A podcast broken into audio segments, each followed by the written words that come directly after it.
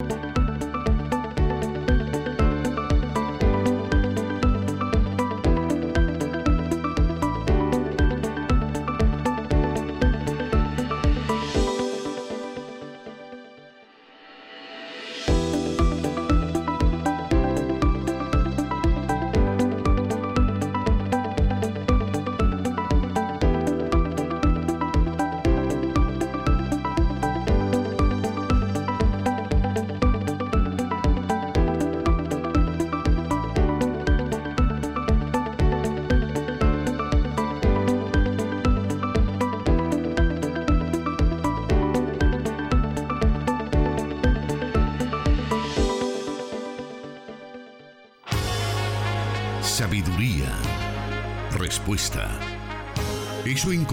en la palabra de Dios. Solución bíblica. Comenzamos.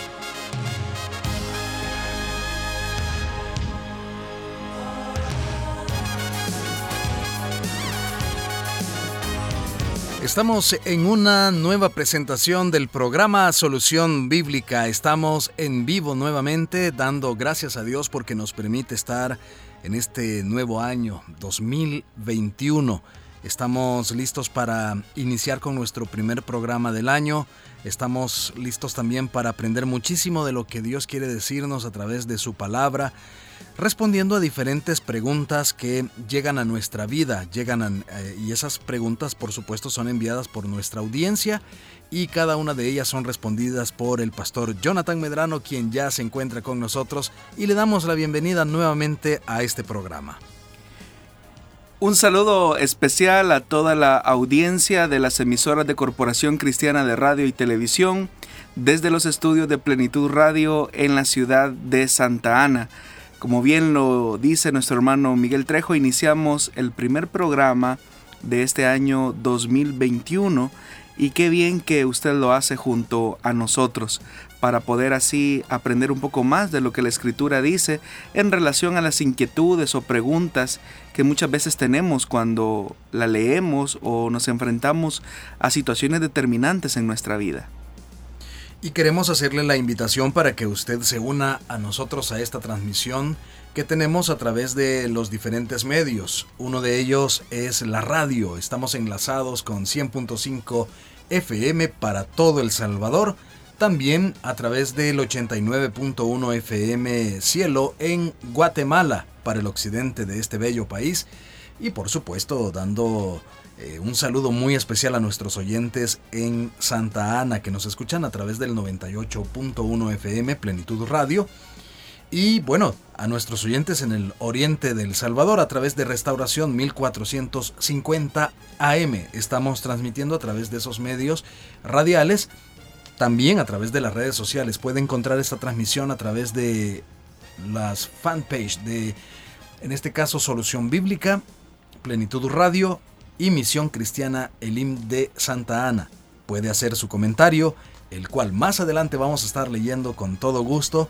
Siempre le invitamos para que nos diga, nos cuente dónde nos está escuchando. Así que, sin más, vamos a dar inicio a esta emisión y vamos a hacerlo con un tema que pues estos días está un poco preocupando a muchos. Podemos decir un tema de moda, pero pero realmente es preocupante cómo se está dando y es acerca de la reciente aprobación del aborto en Argentina. ¿Qué es lo que ha pasado con este tema, pastor, en este país? ¿Qué es lo que nos debe preocupar o qué debemos saber sobre esto? Bueno, efectivamente, el pasado miércoles 30 de diciembre del año que recientemente finalizó, el Senado argentino aprobó el proyecto de ley enviado por el presidente Alberto Fernández que permite el aborto en las primeras 14 semanas de gestación y obliga a las entidades de salud a practicarlo si es necesario, incluso si alguno de sus médicos se declara en objeción de conciencia. La votación sobre el proyecto extendida hasta altas horas de la madrugada del pasado miércoles, se resolvió con 38 votos a favor y 29 en contra y una abstención. En plena pandemia, en las calles afuera del Congreso, esperaban cientos de miles de ansiosas mujeres pertenecientes a grupos radicales de feministas. Lo que se conoce como hoy la Ley de Interrupción Voluntaria del Embarazo, IBE por sus siglas, eh, fue impulsada por el presidente peronista como un cumplimiento de una de sus promesas de campaña, en un momento donde su imagen como presidente no estaba muy bien posicionada de acuerdo a los sondeos de opinión pública, sumado al mal manejo de la pandemia en Argentina. Ante esa amenaza, la Alianza Cristiana de Iglesias Evangélicas de la República de Argentina convocó también a una concentración provida el 28 de noviembre del año pasado en las distintas provincias al interior de la República de Argentina. Según la Alianza Cristiana de Iglesias Evangélicas de la República de Argentina, así era, el proyecto legal a favor del aborto es inoportuno debido al contexto pandémico que atraviesa el mundo y en especial el país presentando malos resultados en lo que respecta al número de contagios y muertes en el país suramericano.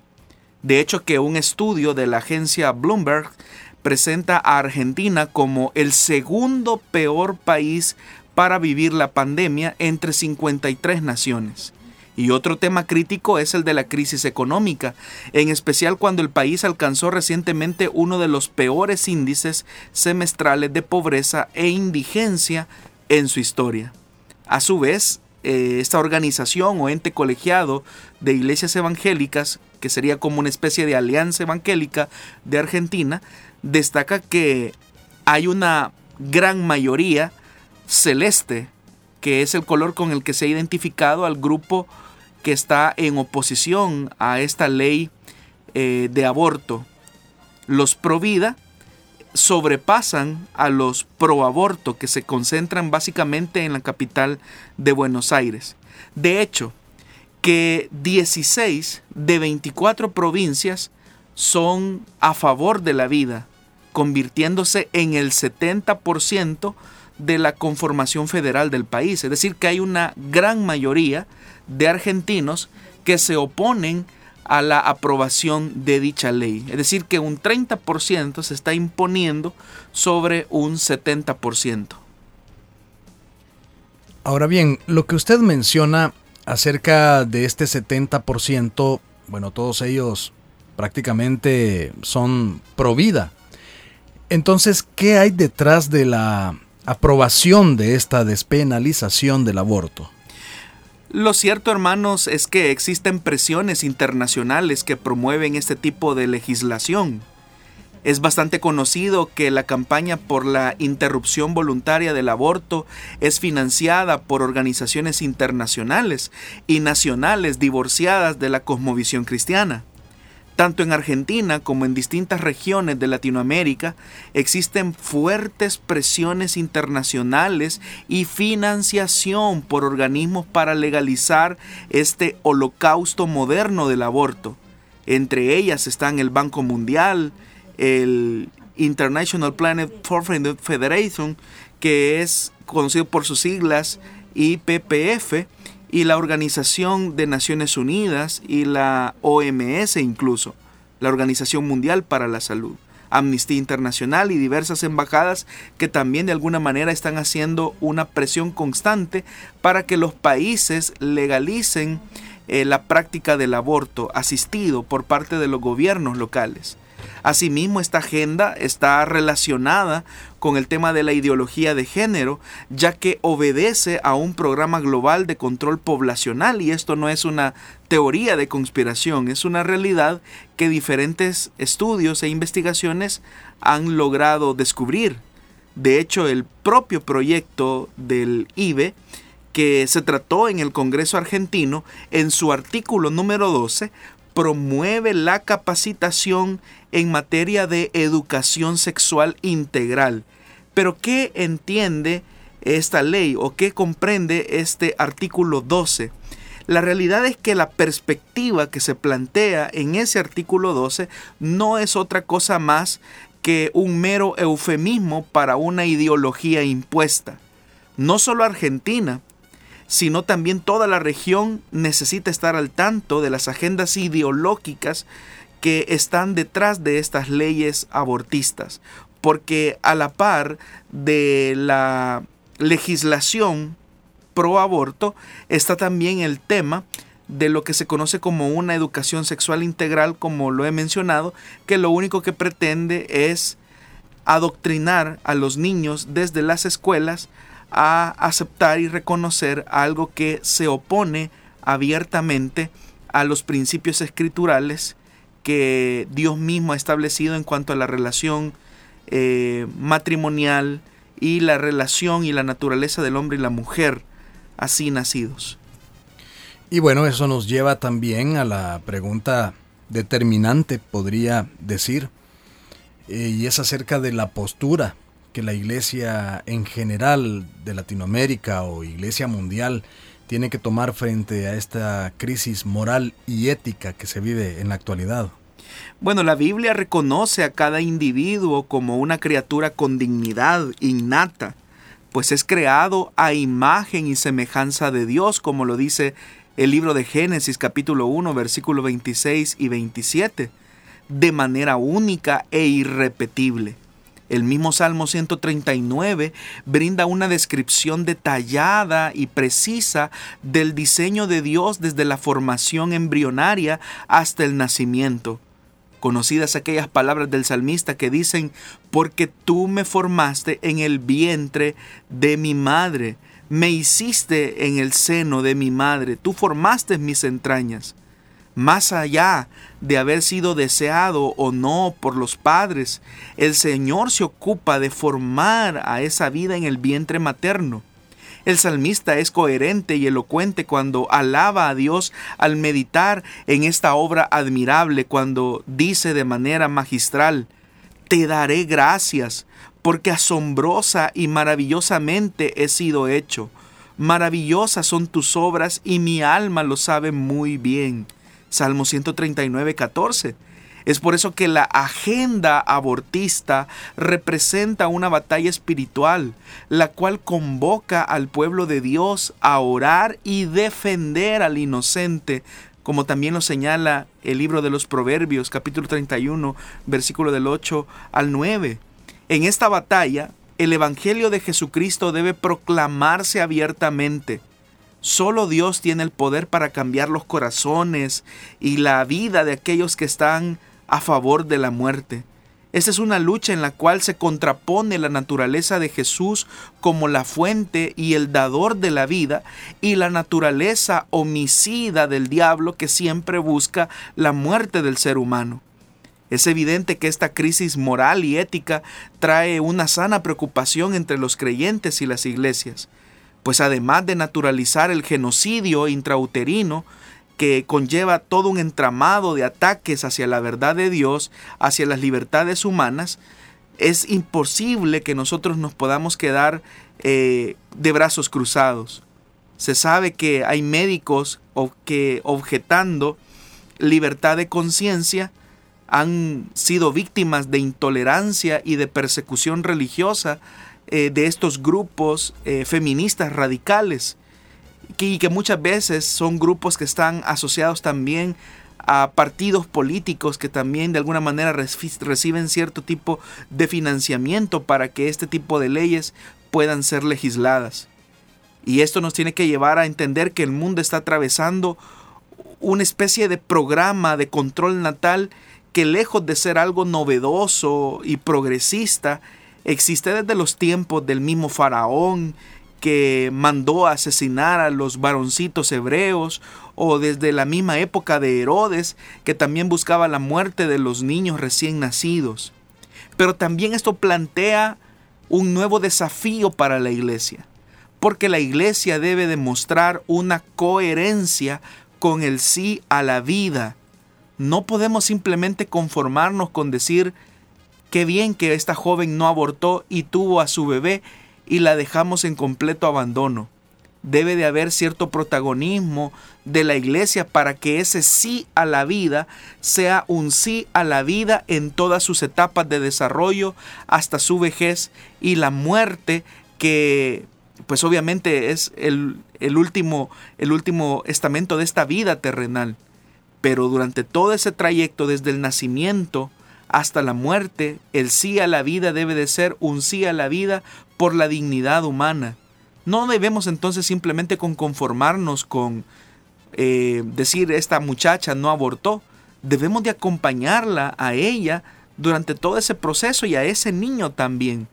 Por eso qué bendición que existen organizaciones eh, cristianas con fundamento cristiano que tratan la manera de acompañar a los niños. Organizaciones como Visión Mundial, organizaciones como Compasión Internacional, que dan ese sí a la vida y ese acompañamiento continuo. Por eso, estimados hermanos, debemos de ser coherentes en nuestra, en nuestra teología y en nuestra práctica con ese sí a la vida. Pastor, lo que usted acaba de responder, por supuesto que es una gran conclusión a esta pregunta y podemos tener mayor amplitud sobre este tema. Pero antes de cerrar este bloque, quisiera preguntarle si en El Salvador deberíamos preocuparnos porque este pensamiento progresista pueda en algún momento encontrar cabida. Yo creo que en las actuales condiciones nuestro país también se enfrenta a una realidad como esta. Si bien es cierto, han existido algunas iniciativas de ley por parte de algunos partidos políticos, esto ha generado el descontento de las grandes mayorías de las familias salvadoreñas. Independientemente desde la cosmovisión católica, evangélica o cualquier eh, nominación de fe, eh, una realidad es cierta, es que la inmensa mayoría de salvadoreños estamos a favor de la vida y estamos en contra del aborto. Lo que ha sucedido en Latinoamérica y lo que ha sucedido también en países del primer mundo es que una minoría se está imponiendo sobre las mayorías. Y eso no es democracia. Eso no es democracia. Por eso es que debemos de entender cómo se va configurando también en el espectro político eh, ese tipo de programas o ese tipo de iniciativas. Ahora bien, repito, y es fundamental que como cristianos entendamos esto, nuestro sí a la vida no se debe delimitar solamente a grandes concentraciones a favor de la vida y en contra del aborto, sino cuáles son los programas de atención que como iglesias debemos de desarrollar con aquellas muchachas que como resultado de una violación o de una mala decisión salen embarazadas. Muchas veces la misma iglesia que está a favor de la vida termina estigmatizando a aquellas mujeres y aquellas jóvenes que por una violación o por una mala decisión han tenido como consecuencia un embarazo. Por eso es que debemos de ser coherentes con esto. Y ahí es donde es importante que la iglesia, por ejemplo, promueva iniciativas de ley donde exista la facilidad de adopción para aquellas familias, aquellos matrimonios que desearían ser padres pero no pueden, frente a aquellas muchachas que quizás a lo mejor siendo víctimas de algún tipo de abuso sexual, de alguna violación, han tenido eh, ese, ese destino de salir embarazadas y quizás a lo mejor no hay no existe ni la madurez ni la comprensión para enfrentar esto. ¿Cuáles son los mecanismos que podríamos tener para que la vida de esa muchacha sea digna y para que la vida de ese bebé que se está gestando en el vientre también sea digna? Es acá donde se podrían eh, articular esfuerzos legales que permitan eh, el acceso para que los procesos no sean tan tardados y tan burocráticos como lo son ahora.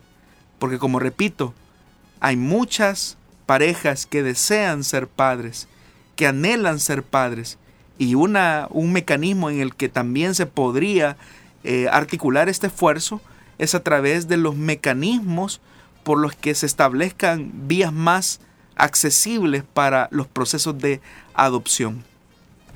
Muy bien, Vamos a continuar esta tarde con Solución Bíblica. Recuerde, estamos en vivo en estos momentos llegando a usted a través de diferentes medios. Mencioné hace unos minutos eh, las radios que están transmitiendo en señal abierta este programa, pero también tenemos nuestra transmisión en Facebook Live.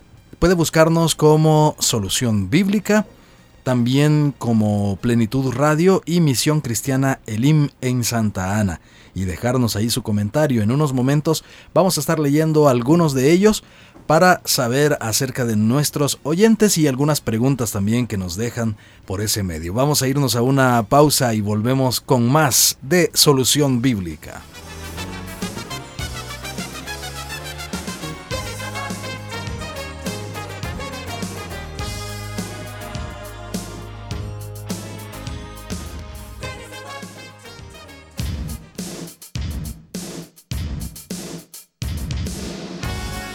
Escríbenos tus preguntas al número de WhatsApp de Plenitud Radio 503 7848 5605 y número de WhatsApp de Restauración 503 78 56 94 96.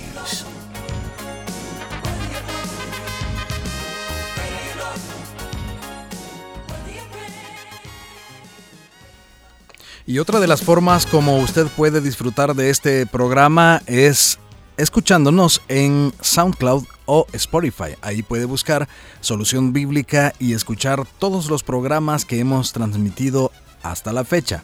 El programa de hoy estará disponible en un par de días y puede revisar cada uno de ellos y así tener más detalles acerca de preguntas que a lo mejor usted escuchó y le interesó tomar nota de algún dato o así como en este caso el pastor nos mencionó algunas estadísticas y por tal razón usted quiere volverlo a revisar, pues allí va a quedar pues en un par de días.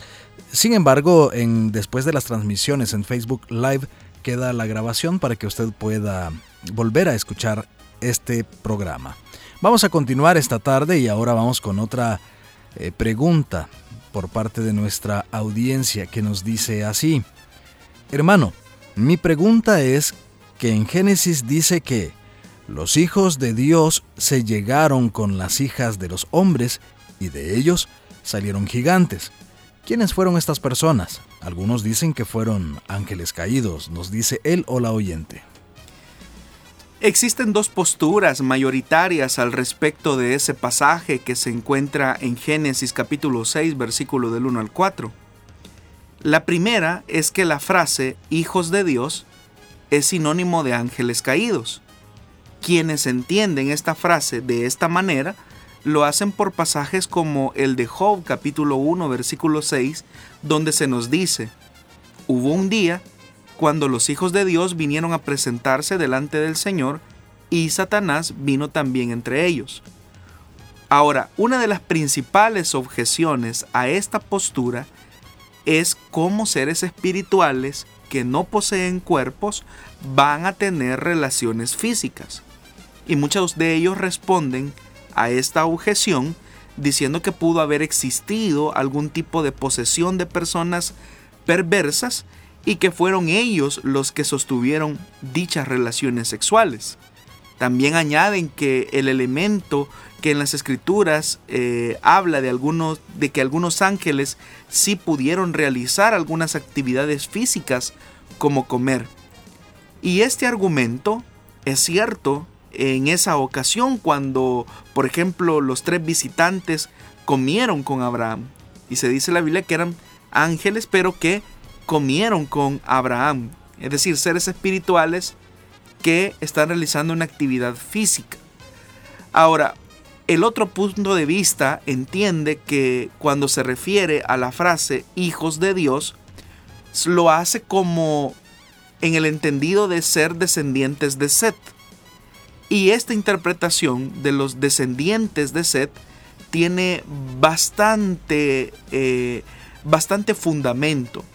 Porque en esta interpretación los descendientes piadosos, digámoslo así, de Set, fueron de alguna manera embriagados por la belleza de las mujeres descendientes de Caín, casándose así con aquellos que habían rechazado a Dios, cometiendo pues obviamente una, una maldad todavía mayor.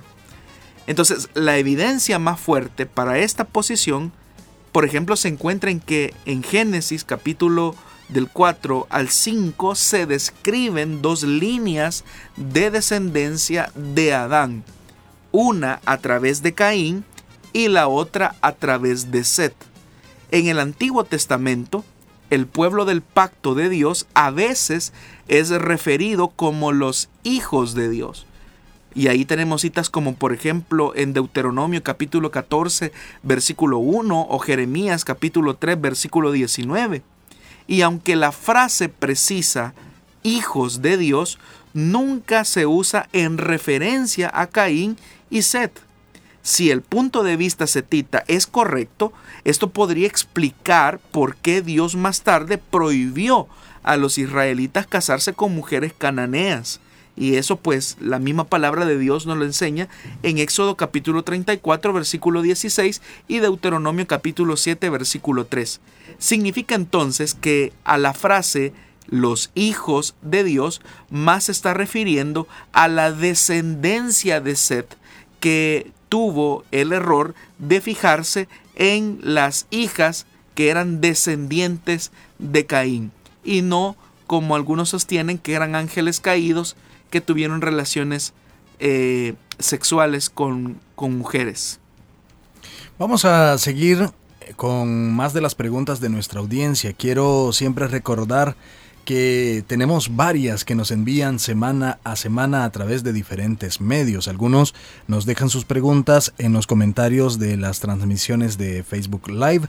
Hay quienes nos las envían a través de nuestro WhatsApp 7848-5605 o el WhatsApp de restauración Allí recibimos semana a semana varias preguntas y bueno, algunos de nuestros oyentes tienen que armarse de paciencia para poder escuchar la respuesta a su pregunta, pero mientras tanto le hacemos la invitación para que escuche la, pregunta de otro oyente y así juntos poder aprender de diferentes temas y sobre todo lo que Dios dice a través de la escritura eh, para dar respuesta a esas interrogantes. La siguiente pregunta para esta tarde dice así. En la iglesia donde me congrego, se separan hombres de mujeres. Por, porque la Biblia dice, enseña que el hombre y la mujer deben orar y profetizar separados. ¿Será pecado que los esposos oren tomados de la mano? Nos dice esta pregunta, pastor. No es cierto que la Biblia enseñe que para orar y profetizar los hombres y las mujeres deben estar separados los unos de los otros.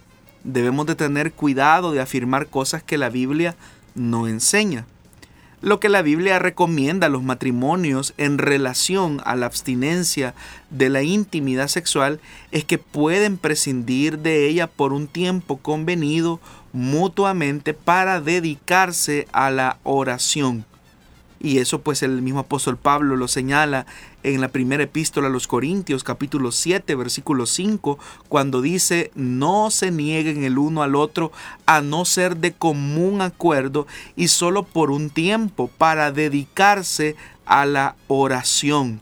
No tarden en volverse a unir nuevamente, de lo contrario pueden caer en la tentación de Satanás por falta de dominio propio. Ahora, con relación a que los a que los esposos oren tomados de la mano, no hay ninguna prohibición en la escritura. Solo se debe de tomar en consideración que hay momentos en que como matrimonio se unen en espacios de oración y se acercan al Señor. Pero existen también otros momentos en la búsqueda de Dios que esta es de manera personal e individual, pero no hay una prohibición en la escritura que diga que orar y profetizar deben de hacerlo hombres y mujeres separados o que para orar deben de hacerlo de manera separada en el caso de los esposos, porque eso no es verdad. Por eso decía al principio, hay que tener mucho cuidado con afirmar cosas que la Biblia no dice, que no enseña. Vamos a hacer una nueva pausa en estos momentos. Ya en unos segundos vamos a dar lectura a esos comentarios que usted nos envía, algunos mensajes que tenemos también a través de nuestro WhatsApp. Quédese con nosotros porque estamos con el programa Solución Bíblica, el primero de 2021.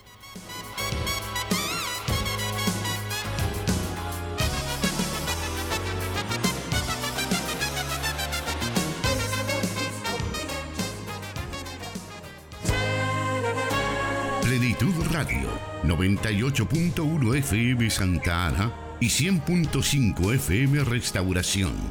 Transmitiendo solución bíblica para El Salvador y el mundo.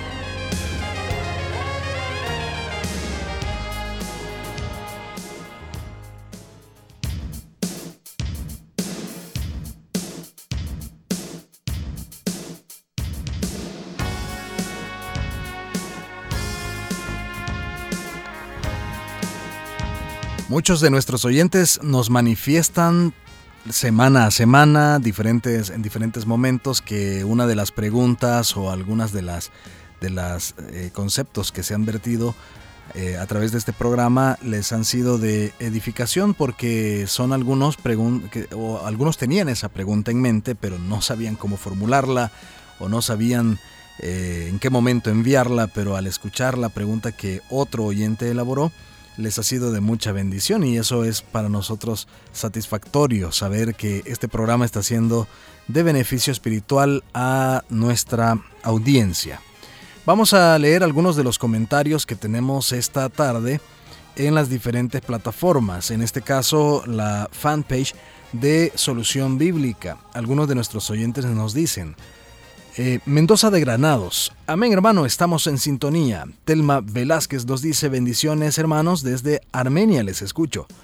Xiomara Flores Solis nos dice Dios les bendiga, hermanos Miguel y Pastor Jonathan. Un cordial saludo desde Maryland. No me pierdo este programa porque es muy edificante para mi vida. He aprendido mucho, nos dice. Mauricio Alfaro nos escribe, buenas tardes hermanos, es muy edificante este programa, que Dios les bendiga. También tenemos nuestra transmisión en la página de Plenitud Radio. Ahí usted puede encontrarla en estos momentos y pues escuchar y ver lo que estamos transmitiendo en estos momentos de las preguntas que llegan a nuestra cabina. Y algunas personas se comunican con nosotros y nos dicen de la siguiente manera. Zuli Rodríguez, un saludo a ustedes hermanos Jonathan Medrano y Miguel Trejo en este nuevo año 2021, ya conectados en familia para seguir siendo edificados con solución bíblica. Almita Cortés nos saluda y nos dice, bendito Dios por permitirme una vez más estar acá, nuevamente para aprender con mis hermanos, Pastor Jonathan Medrano y Miguel Trejo. Dios me los bendiga y los guarde. Les saludo de acá de Santa Tecla. Sandoval Lucitas nos dice, Dios les bendiga hermanos, Buen inicio de año a todos. El Señor continúe a sostener este importante trabajo que cada uno hace con tanto esmero y amor a, a, Dios y a nosotros, los oyentes, felices de aprender juntos. Gloria a Dios. Nos dice nuestro hermano en Italia. Un saludo especial para nuestro hermano. Gracias por estar pendiente de nosotros. Eh, sabemos, pastor, que puede ser un poquito difícil porque la diferencia es bastante marcada entre los dos países. Sí, incluso tenemos reportes de hermanos que nos escuchan en Alemania, em, algunas eh, latitudes de Europa, ¿verdad? Y bueno, qué bendición que nos honren con, con su sintonía y aprendan junto a nosotros. También nos dice Silvia López, Dios les bendiga hermanos por bonito programa. Desde Filadelfia, Pensilvania, Dios siga usando al pastor Jonathan. Gracias por comunicarse también desde los Estados Unidos, hermana. También eh, Carlos López nos dice saludos cordiales y bendiciones desde San Marcos, San Salvador. Carlos López felicitándoles o felicitaciones por su programa de gran enseñanza. María Torres nos dice, Dios lo bendiga, hermano Jonathan. También nos escribe Germán Delgado Villalobos. Dios les bendiga y les guarde, hermanos. Jonathan Medrano y Miguel Trejo. Mi nombre es Luis Germán y estoy escuchando Solución Bíblica desde mi lugar de trabajo en Mexicanos, San Salvador. Gracias a Dios que hoy es martes, día de aprender de las Sagradas Escrituras. Quiero saludar a todos los hermanos y hermanas que escuchan Solución Bíblica a través de 100.5 FM Restauración, Plenitud Radio, redes sociales. Y ahora nos hace una pregunta nuestro hermano. Claro, vamos a tomar nota de ella y en la mayor brevedad posible, hermano, vamos a estarle respondiendo. Angélica de los Reyes nos dice bendiciones para ustedes, gracias por su transmisión. Ella nos escucha en California, bendiciones para ustedes, buen inicio de año, nos dice nuestra hermana. y así algunos de los oyentes que están pendientes de la fanpage de Plenitud Radio. Vamos a aprovechar y a, revisar también a nuestros a, los usuarios de la red Facebook que están pendientes de este programa en la página de Misión Cristiana Elim de Santa Ana. Hay algunos hermanos que están ahí conectados también y pendientes de este, de este programa. Muy bien, también en, en, WhatsApp nos saluda nuestro hermano Carlos Vidal de San José, California, es uno de nuestros fieles oyentes, él siempre está ahí pendiente para podernos escuchar, le enviamos un saludo muy pero muy especial. También el hermano, más bien del, del WhatsApp de restauración, nos están enviando una pregunta que nos dice qué significa la palabra brecanta en una profecía. Bueno, vamos a incluir la pregunta a la lista que tenemos para que pueda ser respondida en unos instantes, o más bien no instantes, sino en algunos días próximos. Muy bien, vamos a continuar entonces esta tarde. Antes nos recibimos otro mensaje por acá de Vilma Pineda en sintonía desde el volcán de San Salvador. Nos dice eh, nuestra hermana, gracias por estar en sintonía. Y nuestro hermano Carlos Vidal de San José, California nos envía una fotografía donde pues en su vehículo nos están escuchando, aprendiendo de la palabra de Dios. Un saludo para ustedes, gracias por, por estar siempre sintonizándonos. Vamos ahora con la siguiente pregunta de esta tarde, la cual dice así. Yo creo en la Trinidad, pero me pregunto por qué los hermanos de la fe en Jesús no serán salvos. ¿Qué o quién los excluye de la salvación y por qué se les denomina secta? Gracias por responder a mi pregunta, nos dice él o la oyente. Bueno, cada una de las personas de la Trinidad juega un papel fundamental en el proceso de salvación. Por ejemplo, el Padre eh, es en Él que se origina la salvación. Él es el administrador de nuestra salvación, como lo señala la carta de los Efesios capítulo 1 versículo 4 y 5, que dice, porque Dios nos escogió en Cristo antes de la fundación del mundo, para que fuéramos santos y sin mancha delante de Él. En amor nos predestinó para adopción como hijos para sí, mediante Jesucristo, conforme a la buena intención de su voluntad. Entonces, en este texto nosotros notamos que quien predestinó a los escogidos es el Padre veamos al Hijo. La salvación tiene su fruto en el Hijo, como lo leímos anteriormente. Todo lo que el Padre hace para nuestra salvación, lo hace a través de Jesucristo su Hijo. Es a través de la obra redentora del Hijo que podemos tener perdón por nuestros pecados. También la misma carta de los Efesios capítulo 1 versículo del 7 al 9 dice, en Él tenemos redención mediante su sangre, el perdón de nuestros pecados según las riquezas de su gracia que ha hecho abundar para con nosotros. En toda sabiduría y discernimiento nos dio a conocer el misterio de su voluntad según la buena intención que se propuso en Cristo. Entonces veamos que es Jesucristo por medio del cual el Padre hace efectivo la salvación. Pero ¿cuál es el papel que el Espíritu Santo, la tercera persona de la Trinidad, juega en esta obra de redención y de salvación? El Espíritu Santo es el que produce la obra de regeneración en nosotros. Él es el sello de nuestra salvación. Y también en esa carta a los Efesios capítulo 1 versículo 3 y 14 dice lo siguiente.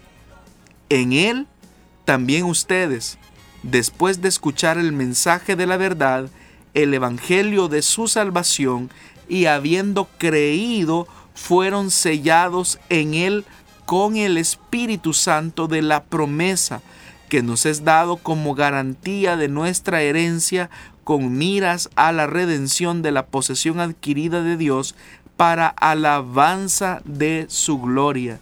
Entonces el Espíritu Santo es el que produce esa obra de regeneración que da como resultado el milagro del nuevo nacimiento.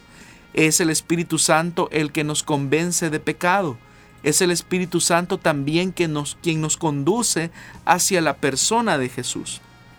Ahora, por otra parte, como creyentes sostenemos que la salvación es un don que recibimos por la gracia de Dios, no por una ceremonia o ritual como lo sostienen la secta del nombre de Jesús.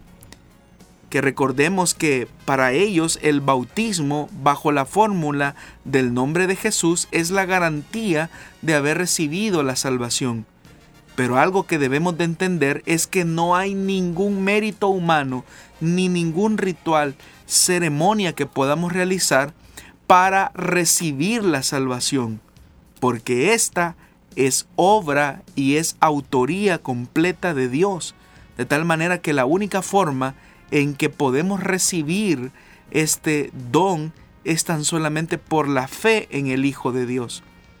Y ahora, el título de secta no se declara como un adjetivo despectivo, sino porque las características de una secta están determinadas por múltiples razones. Veamos algunas de ellas.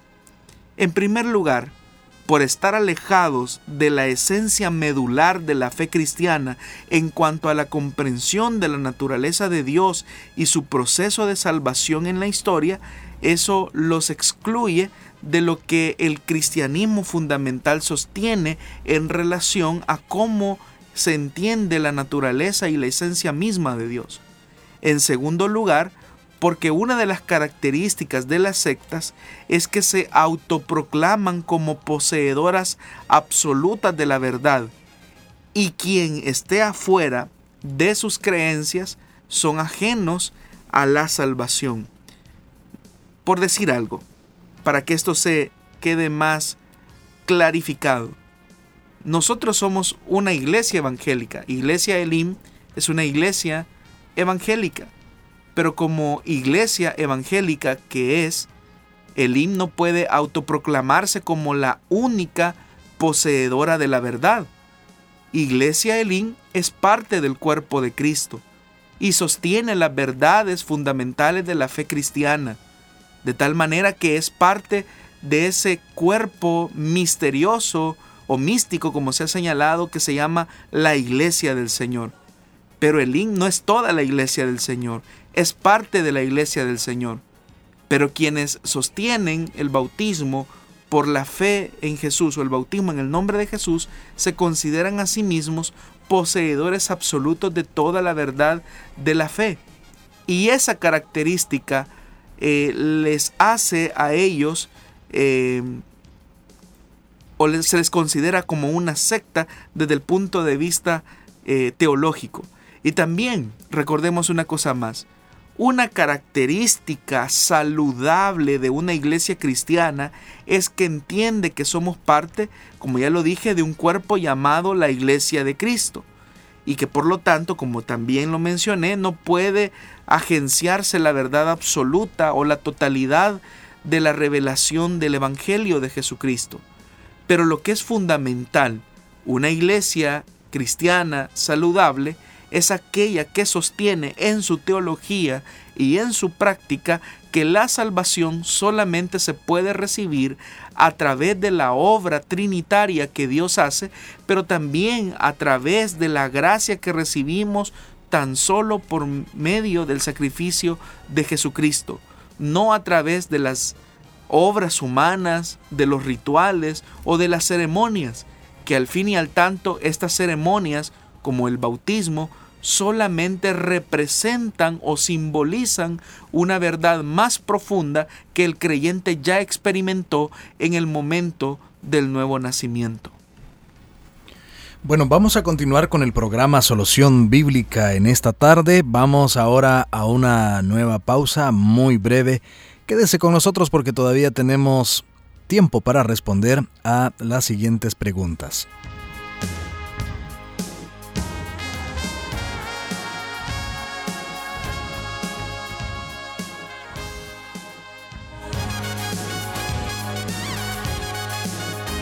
Su palabra es luz. Solución bíblica.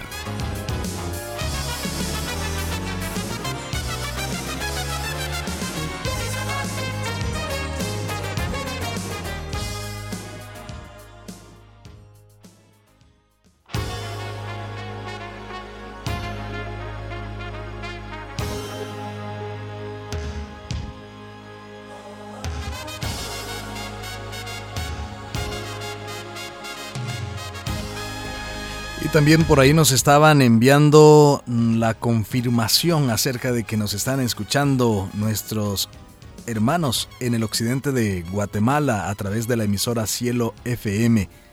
Les agradecemos por estar siempre conectándose con nosotros en este programa que llega más allá del Salvador a través de las, de las ondas radiales y también a través del Internet y que está siendo de, de beneficio espiritual para las personas que eh, nos honran con su sintonía. Vamos a continuar esta tarde y nos vamos a la siguiente pregunta que nuestra audiencia nos ha enviado, la cual dice, quisiera hacerles una pregunta. Soy anciano de una iglesia profética, pero tengo una inquietud. El pastor de la iglesia actúa con prepotencia y en ocasiones hasta ha peleado con su esposa. Ha habido incluso hasta golpes, yo le he llamado la atención, pero lo que hizo fue enojarse y siguió predicando y profetizando. Yo amo la obra del Señor, pero me siento muy mal. ¿Qué debo hacer, hermanos? Ayúdenme. Bendiciones, nos dice el hermano. Bueno, antes de responder, estimado hermano, a su pregunta, queremos agradecerle la confianza que usted deposita en este programa. Y quisiera decirle que la persona agresiva y violenta casi siempre tiene un patrón de conducta que obedece a ciertos traumas vividos en su infancia, adolescencia o juventud. Normalmente la persona que es agresiva y violenta antes de ser victimario fue víctima de violencia. Otro elemento que también es lamentable es que la violencia intrafamiliar lamentablemente se esconde aún detrás de posiciones o privilegios al interior de muchas iglesias. El miedo de denunciar porque se tiene cierta posición de poder muchas veces impide que las víctimas hablen, lo que genera impunidad para las víctimas frente a sus agresores. Ahora, el hermano menciona que él es anciano de esa iglesia lo que me hace pensar que hay alguna forma de gobierno que no se centra exclusivamente en el pastor. Usted, estimado hermano, ha obrado bien al amonestarlo a él en privado. Pero en vista de que no obtuvo el resultado deseado, el siguiente paso es hacerse acompañar de un creyente maduro. Si hay otro anciano, usted debe de mencionarle a él la situación y lo que usted hizo por tratar de ayudar al pastor. Eso es lo que señala el Evangelio de Mateo en el capítulo 18 cuando nos enteramos que un hermano está en una conducta que no corresponde a la ética cristiana.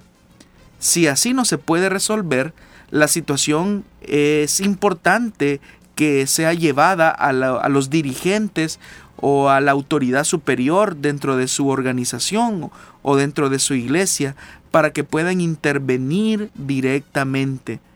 Porque evidentemente el pastor está mostrando una conducta de rebelión a la palabra de Dios, de desobediencia a la palabra de Dios y por consecuencia su estado de pecado le imposibilita eh, desarrollar sus funciones ministeriales como deben de ser.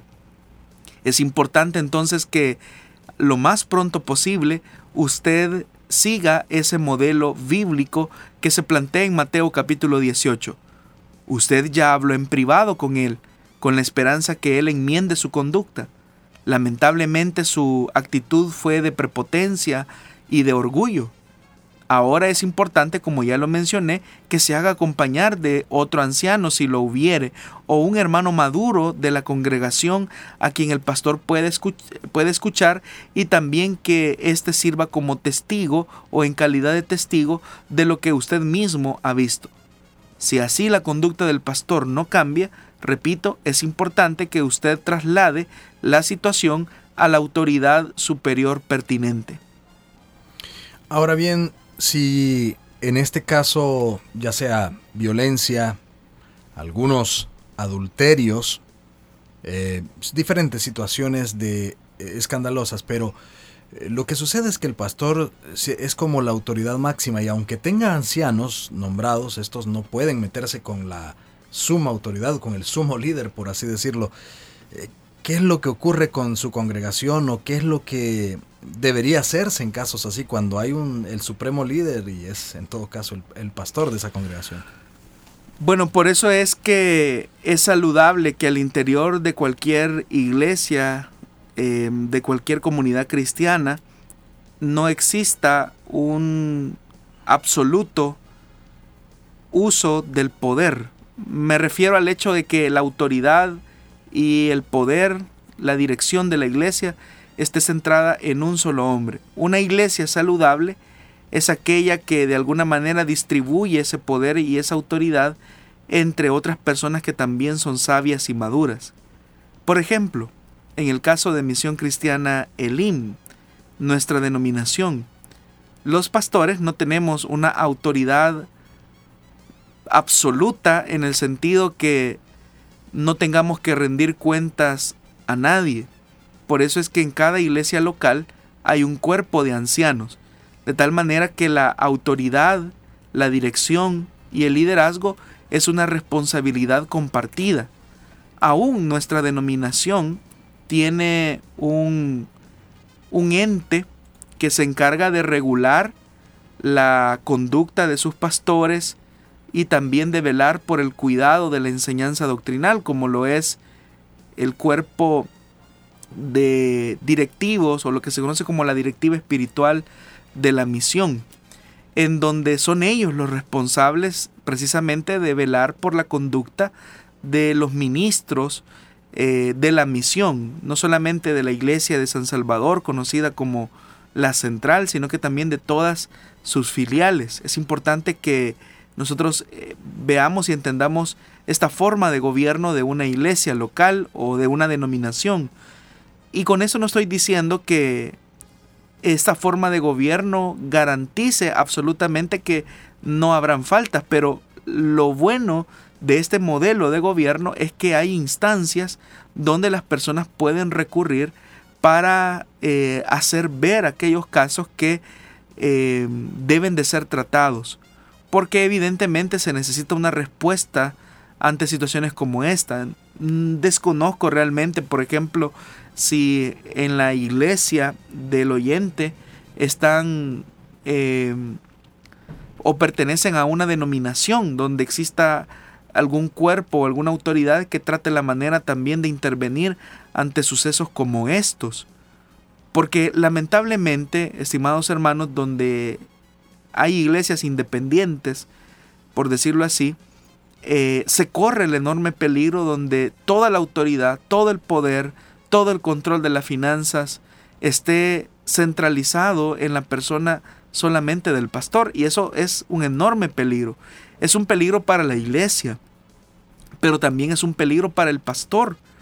Porque siendo él, como usted dice, la suma autoridad o el sumo, el sumo pastor, por no decir el sumo pontífice, él concentra toda la autoridad, él concentra todo el control, de tal manera que no hay instancias a las que se pueda recurrir y él puede manejar los asuntos de la iglesia a discreción, aun cuando quizás algunas cosas no sean las más convenientes, y peor aún, cuando es él mismo el que está transgrediendo los principios escriturales y de tal forma que no hay quien le ponga un paro a su conducta o trate la manera de enmendar o ayudarlo a restaurarlo eh, para esa situación. Nosotros, por la misericordia de Dios, en el año 95, cuando se crea lo que se conoce como el Consejo de Ministros, que después dio lugar a lo que se conoció y se conoce hasta hoy como la directiva espiritual de la misión, fueron esas condiciones de organización las que con la ayuda de Dios permitieron la preservación de la misión en un momento tan difícil como fue eh, precisamente a mediados de los 90 cuando se sucedió la crisis de liderazgo de la misión.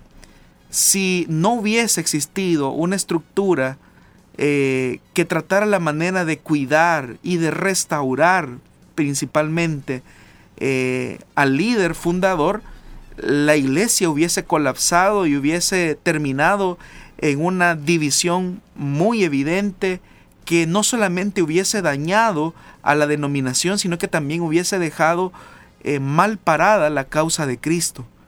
Pero por eso es que es importante eh, que nosotros, estimados oyentes, veamos la organización y el gobierno local de una iglesia. No es posible que en una iglesia solamente una persona concentre todo el poder y la autoridad, porque eso puede ser altamente nocivo para la salud espiritual de la iglesia. Y también en esto se debe de, ser reales, porque hay congregaciones donde sí se tienen a los ancianos, pero los ancianos eh, están simplemente como de nombre nada más, ¿verdad? El pastor es el que al final hace lo que quiere. Nosotros debemos de entender que si bien es cierto, Dios coloca la visión en un hombre eh, de Dios, que es el ministro del Evangelio, pero aún el Señor trata la manera también de que esa autoridad esté supeditada a un cuerpo de ancianos que también se encarguen de cuidar la salud espiritual eh, y doctrinal del pastor que está en funciones. Muy bien, nuestro tiempo ha llegado a su final. Siempre quedan varias preguntas pendientes para darles respuesta a través de las Sagradas Escrituras. Solamente con respecto a esta última pregunta que el pastor acaba de responder, pues si usted desea conocer más detalles acerca de lo que el pastor mencionaba, de, la historia de Elim, puede encontrar en nuestra web de www.elim.org.sb algunos links que pueden servirle para que usted pueda solicitar allí algunos libros acerca de la historia de eh, Misión Cristiana Elim. Uno de ellos es el escrito precisamente por el pastor Jonathan Medrano, eh, que es Elim 40 años. Es así, ¿verdad, pastor? Sí, hace, bueno, realmente ese, libro se escribió como resultado de una investigación eh, que se hizo y dio como fruto ese, ese, ese, ese libro que realmente, hermano, trata la manera de rescatar los elementos más fundamentales, más básicos de la historia de nuestra denominación. Y como ya lo señalé, fue la misericordia de Dios la que preservó la unidad de la misión, no sobre la base, si algo que nosotros entendimos eh, y hemos entendido y debemos de seguir entendiendo las nuevas generaciones, es que la misión, el IM, eh, la iglesia, el IM, no gira alrededor de una sola persona, sino que la misión gira alrededor de Dios y su palabra. Es Él el que la sostiene, es Él el que la ha mantenido en pie, a pesar de los altos y los bajos que se han tenido a lo largo de la historia. Y realmente cuando eh, estábamos en ese proceso de investigación, y de escritura de, lo que es ese libro, realmente, como yo se lo compartí en muchas ocasiones algunos hermanos que compartieron su experiencia, la misión Elim solamente se pudo sostener y se ha sostenido en el tiempo por la misericordia de Dios. Y mientras no perdamos esa perspectiva que es Dios el que sostiene a esta iglesia, eh, yo creo que el Señor seguirá sosteniendo a nuestra denominación hasta que Él venga. El día que perdamos de vista que la iglesia gira alrededor de Dios y su palabra, ese día puede llegar a ser nuestro fin como, como iglesia. Pero hasta este momento, bendito sea Dios, eh, hemos comprendido eso, las autoridades de nuestra misión han entendido eso y de hecho que ellos mismos son los que desde su pastoral, desde su teología, eh, mantienen viva esa esperanza y, y qué bien, porque eso es lo que también le da salud y consistencia a una iglesia que ha llegado, en el caso de la misión, a 43 años eh, de estar proclamando las verdades del Evangelio de Jesucristo. Así es, bueno, damos gracias a Dios entonces por todos esos detalles que también usted nos ha compartido amablemente, pastor, y bueno, gracias por habernos acompañado en esta emisión, esta primera emisión del 2021 del programa Solución Bíblica, pastor Jonathan. Muchas gracias a usted, hermano Miguel Trejo, y también a todos los oyentes que nos están escuchando en tiempo real o aquellos que en las retransmisiones nos escuchan por la noche a través de las diferentes emisiones. Dios es el que nos permite iniciar un nuevo año y qué bien que Él nos concede el privilegio de hacerlo junto a usted. Vamos entonces a quedar hasta acá y le invitamos para que vuelva a sintonizarnos la próxima semana a esta misma hora, 5 de la tarde, hora de El Salvador, y también a través de las diferentes repeticiones y en las diferentes plataformas en las cuales se transmite el programa Solución Bíblica. Hasta la próxima, que el Señor le bendiga.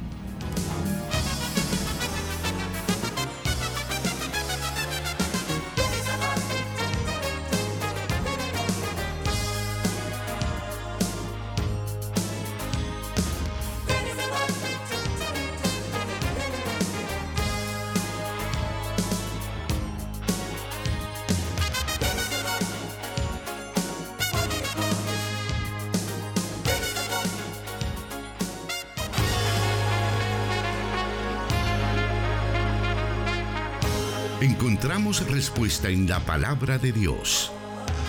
Solución bíblica. Hasta el próximo programa.